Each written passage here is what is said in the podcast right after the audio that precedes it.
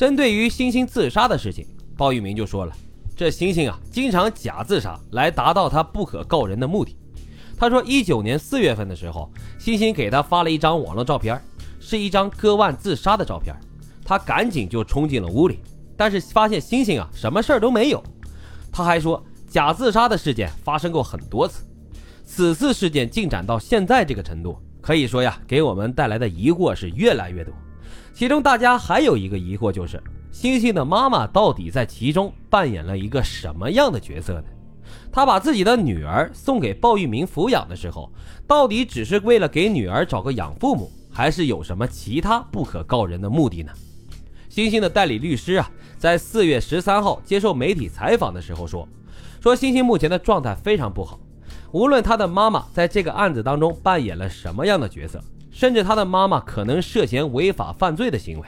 这些呀，都跟对鲍玉明性侵的控诉是两件事。后来。央视网和新华网发了一篇文章，提出了此次事件的九个疑问。那么，除了我们刚刚说的那些疑问之外，还有这样几个疑问：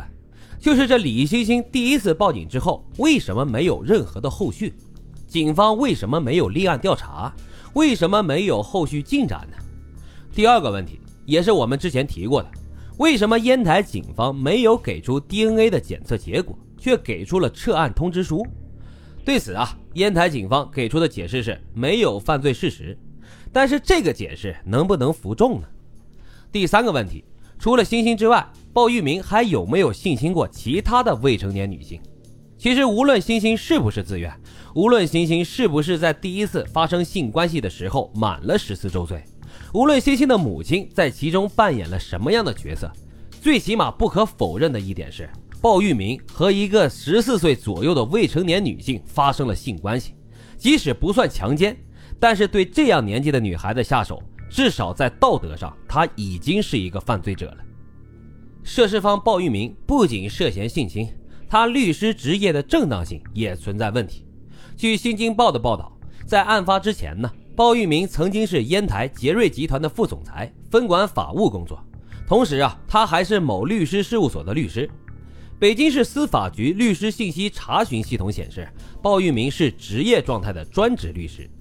有关律师协会的负责人回应说，鲍玉明在外任职的情况与专职职业的要求不符合。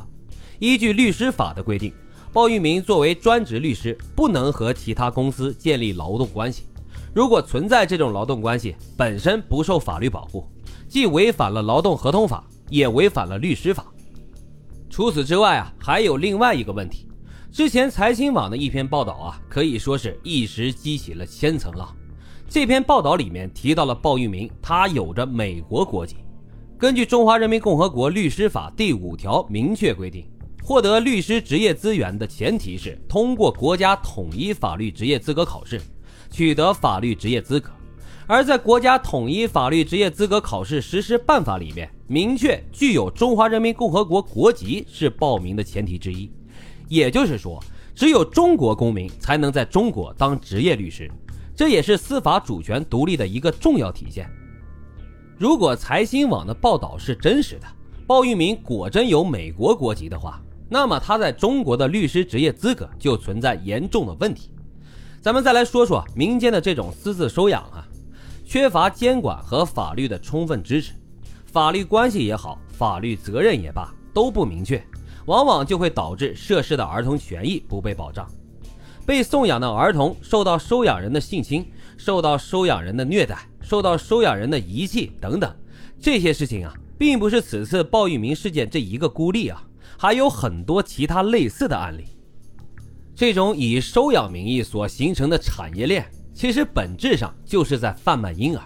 甚至有些人养一堆孕妇就是为了卖孩子。他们为了规避检查，编造各种谎言，在网络上以帮助收养、送养为名义来从事这样的违法行为。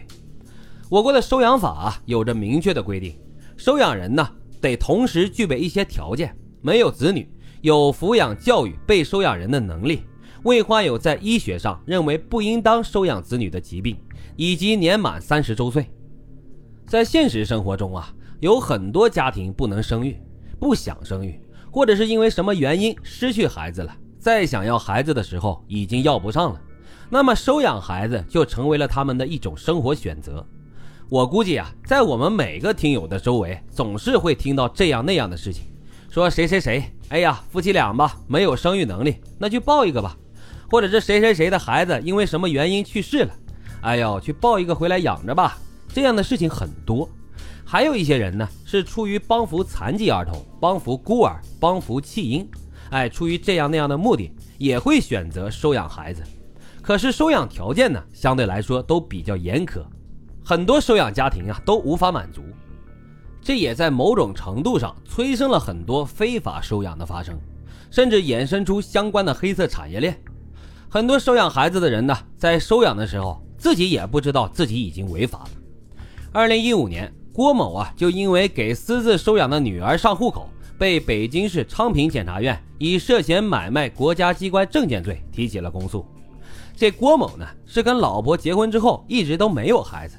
一三年八月份的时候，他就加入了一个专门讨论抱养小孩这样一个聊天群，并且通过群里的好友联系到了孕妇赵女士，